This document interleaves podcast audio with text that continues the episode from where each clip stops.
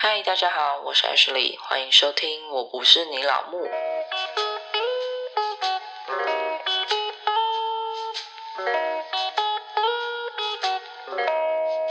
嗨，大家好，我是 Ashley。我最近又感冒了，距离上一次感冒我本来已经好的差不多了，但是呢，陈小姐就是上学之后一直感冒，一直感冒，一直感冒嘛，所以她又再度传染给我。然后我发现，自从她传染给我之后，她就完全好了，这真的是很神奇诶就是人家不是说哦，感冒传染给别人的时候，他自己就会好吗？对，你看现在我整个鼻音超严重，然后我就看了医生嘛，医生就说你这是鼻窦炎。我说哈，什么东西呀？我就开了抗生素，然后吃了一个礼拜，结果还是一样，鼻音很。重是擤鼻涕，感觉那个药好像没什么用。现在脑袋就跟浆糊一样，就是充满了鼻涕，就是我的大脑全部都是鼻涕这样子。而且我觉得已经多到，就是有时候我耳朵都会感觉雾雾的。我现在就很像你去游泳的时候，在水底讲话那种感觉，就是呜呜呜那种雾雾的感觉。现在超级痛苦，而且最夸张的是，大概到了第三天吧，我就突然吃东西没有味道，哎，妈的吓死了！想说看我会不会其实不是鼻窦炎，我其实中奖。了，可是我看医生前一天也筛过是阴性。我吃东西没有味觉的时候，我就赶快回家再筛了一次，还是阴性，就很可怕嘛。所以我就疯狂上网查，说呃，感冒会不会就是失去味觉什么的？我之前其实知道，就是你鼻塞的时候，你吃东西大概会没什么味道，因为你的嗅觉其实会影响你的味觉，就是会比较迟钝这样子。那时候就真的很奇怪，反正我就找嘛，就他们就说哦，鼻窦炎有可能是因为病毒攻。击你的鼻子啊，就造成你鼻子里面的关于味觉跟嗅觉的那个东西失调。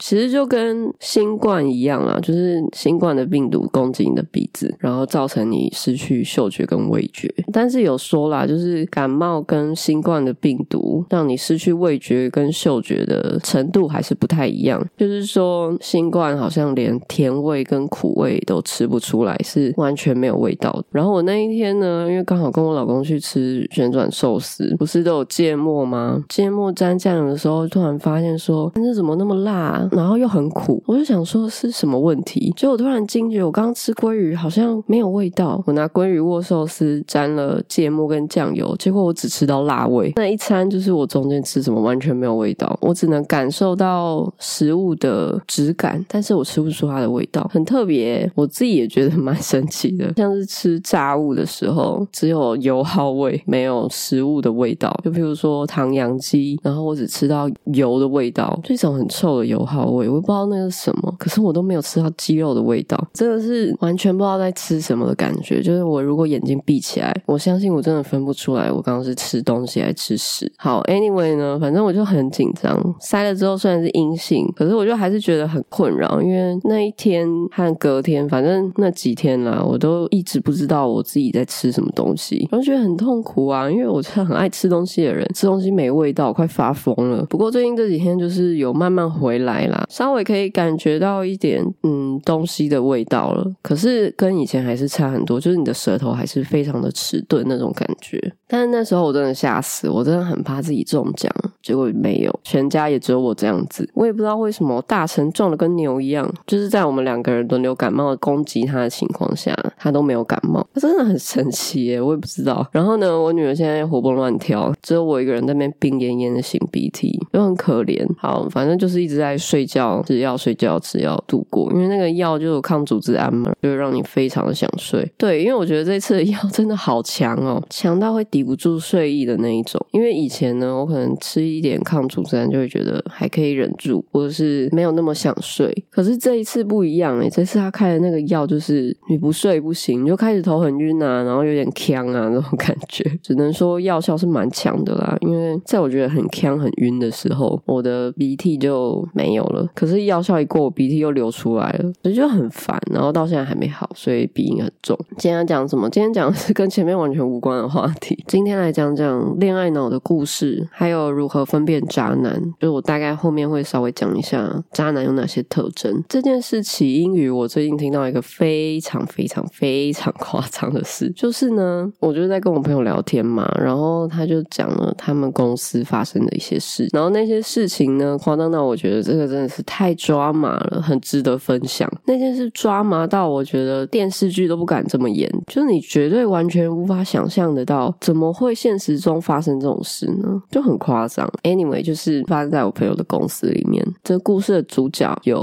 一男二女，对你大概就知道发生什么事。以下就是称呼为 A 男、男 B 女跟 C 女。A 男跟 B 女他们是同一个部门的人，然后 A 男呢算是一个年轻有为的小主管，长相是那种斯文书生型，可能也是因为这样，所以让人家比较没有什么防备心。然后 B 女呢是那种可爱单纯的，就是菜鸟新人那一种啊，然后有点天然呆。C 女呢跟 A 男是不同的部门，但是他们是因为业务往来然后认识的。C 女为什么会认识他？其实也是因为我朋友的关系。C 女是那种干干净净、清秀的那一种，她跟 B 女其实也都算新人啦，但是 C 女比 B 女还早来公司一点。好，总之前情提要就是这样子。一开始是 C 女跟我朋友说，哦，她觉得 A 男可爱啊，想要认识他。然后我朋友就跟她说：“拜托，A 男在公司很多传闻呢，而且大家都觉得他很渣，就他一定有隐瞒什么事情，然后反正诈骗天下那种感觉。”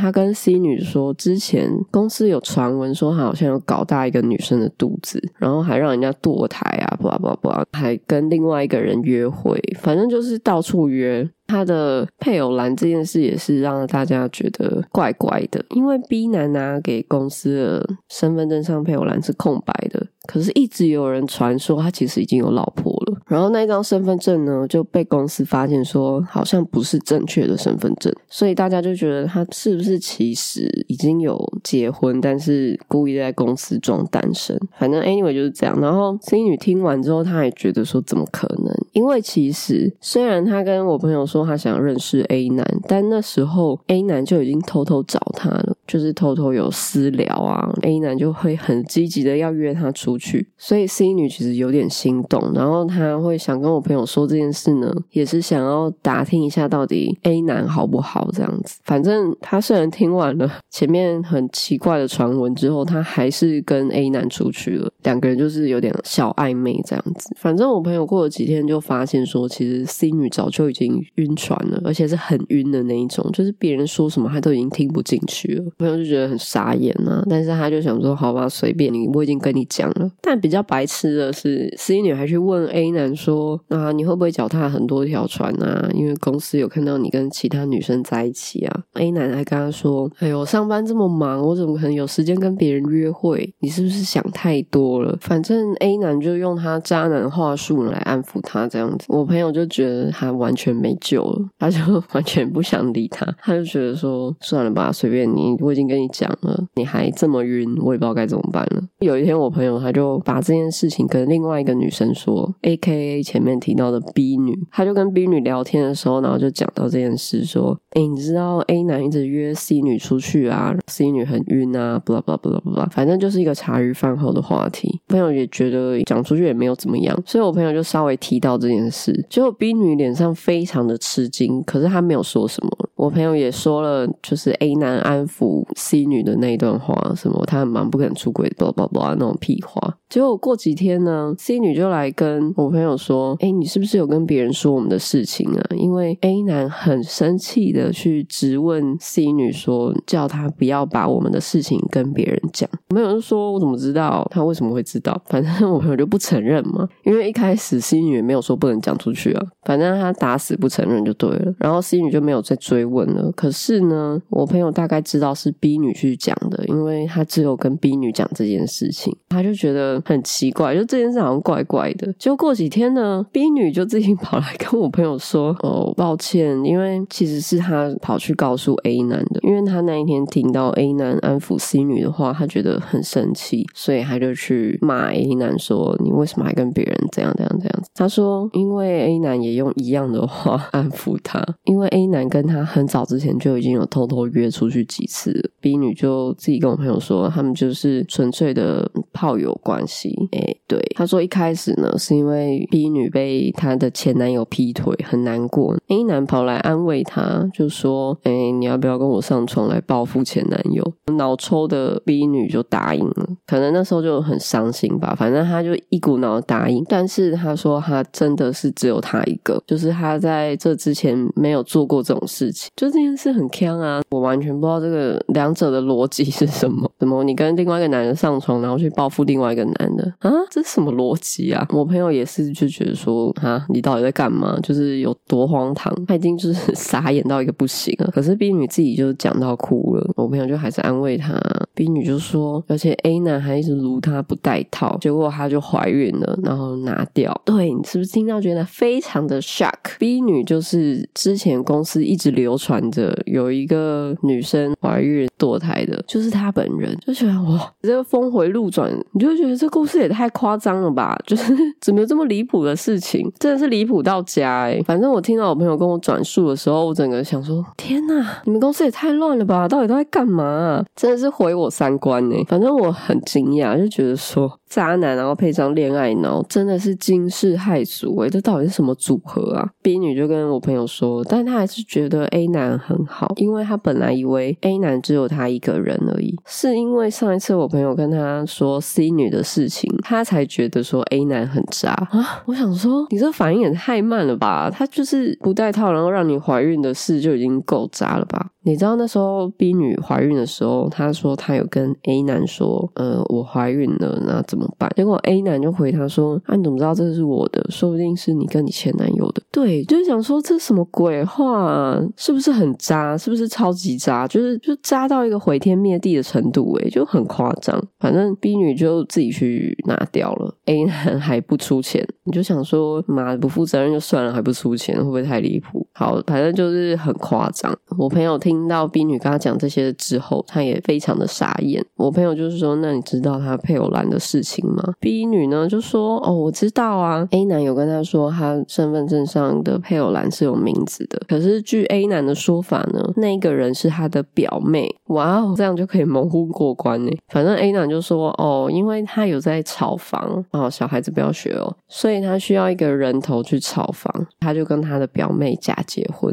我想说这种话，你信吗？你信吗？你敢信吗？你敢讲，我都不敢听诶他就相信了，然后我们大家都觉得很不可思议，因为回到最开始，他怎么可以交给公司一张空白的身份证呢？原来这是早就有预谋的事情。他给公司那张空白的身份证，因为他一开始去户政事务所是报他的身份证遗失，不是要换证，所以他原本那张就不用交出去了，等于他手上就有两张身份证，一张一张是空白的，一张是配偶栏有名字的。你有没有觉得渣男其实很聪明啊？就是他们可以想尽办法。规避这些鸟事啊，所以你说什么哦？跟一个男生约炮，然后看他身份证配偶栏，这根本不准，好不好？如果渣男他真心想渣你的话，他可以去挂遗失，好吗？反正户政事务所的人也不知道他到底是真的遗失呢，还是没有遗失，所以真的是不要约。我真的奉劝各位美眉们，或是我的听众，你们还没有定下来的，甚至不要乱约，因为你永远不知道渣男会渣出多高的天际，不知道渣男到底有什么把戏。反正我听到就觉得很夸张，然后也开了眼界，就是哇哦，原来还有这一招啊！讲这些不是要你学起来哈，反正经历过这些事。情之后呢，B 女跟 C 女最后成了好朋友。他们在一次聚会上，好像喝醉，然后互相大吐苦水这样子。但是万幸的是，C 女虽然有跟 A 男出去，但是没有到上床的地步，因为她还是比较保守。可能 A 男就觉得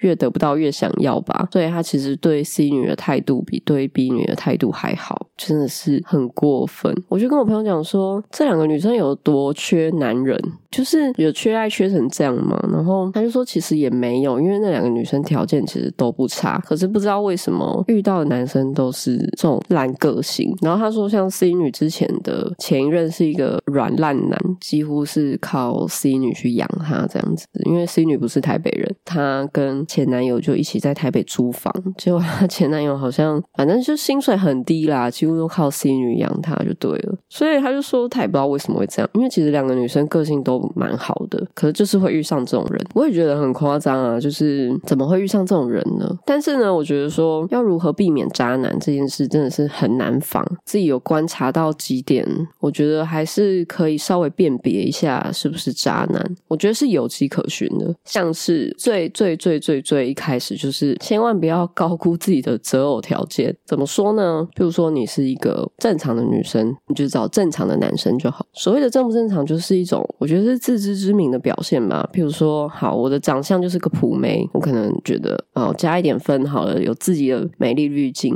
所以我觉得可能是中上的普妹。那你就不要去找那种非常帅、帅到像诈骗集团的男生，就很像会被盗照片那种男生。因为那种男生呢，通常都会找一个非常正、非常正的女生，就很像王阳明，最后还是跟蔡诗芸在一起，他可能不会跟一个普妹在一起。当然，前提是是用外表，我们不是说什么呃有对女生有歧视。我的意思就是，王阳明那种等级是不会跟我们这种平凡人在一起的。就是我觉得人要有自知之明啦。好，那你说，哎，渣男不一定都很帅啊，有些丑不拉几的也是渣男。没错，通常呢越渣的越丑，这个是不变的定律。但是他们很会透过一些表面上的东西，还有一些人设来包装自己。比如说呢，你看到一个男生，你你想象他没有穿衣服，什么上身上都没有，光溜溜的样子，然后只看他的脸，他可能长相只有六十分。但是呢，你再回归到现实，你就会发现，哦，他可能戴个名表，开个名车，或是呢，他手上拿着名牌的包包，身穿西装啊、领带啊，就是打扮的非常的端正，然后一表人才，让你一眼就觉得哇，他是个成功人士，或者是让你一眼就觉得他很有钱。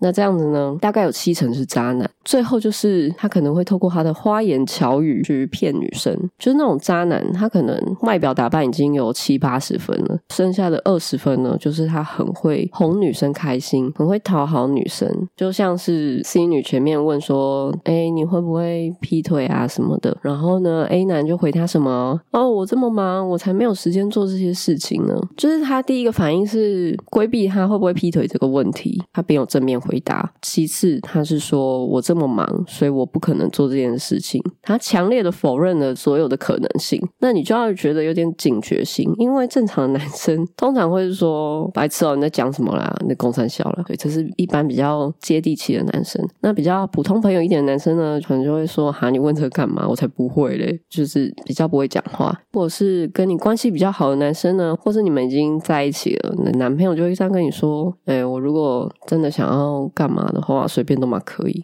就是你知道他们有迷之自信，反正只有渣男会安抚你就对了，你懂吗？我前面讲的那些例子都不是一个会安抚人的男生会讲的话，只有渣男会哄到你心里，会好好的安抚你，会跟你说：“哎，你不要紧张，你不要想太多，我绝对对你很好啊！”我叭叭叭叭叭的。回归到前面，反正只要会用话术包装的，十之八九是渣男。而且呢，就算他不是渣男，他也是一个非常不可靠的男生。为什么？因为他就是一个画大饼的人呢。他只会用他的嘴巴去讲，而不会用行动去证明。就是在一段恋爱关系中，你觉得安全感是什么？应该不是嘴巴讲讲，然后你就会觉得哇，我好安全吧？不是吧？也就是说，如果一个男生一直对你画大饼，他只会跟你说：“哦，你肚子会饿吗？你还好吗？嗯，你有没有？”怎么样啊？或者是你是不是心情不好啊？而不是说我带你去吃东西，我带你去哪里，我帮你点，你肚子会不会饿？我点了东西给你吃，或是我做了东西给你吃，我会不会渴？我们去买一些东西喝，这样子。一个是用嘴巴，一个是用行动去证明。怎么想都是行动证明那个会让你更有安全感。但是偏偏呢，会用嘴巴画大饼的男生呢，更容易给女生一种不切实际的安全感。所以说，不管他是不是渣男，反正你遇到一个只会用嘴巴。来讲，不会去用行动证明的人，通常都不是什么好咖，就对了。就是这也是要避雷。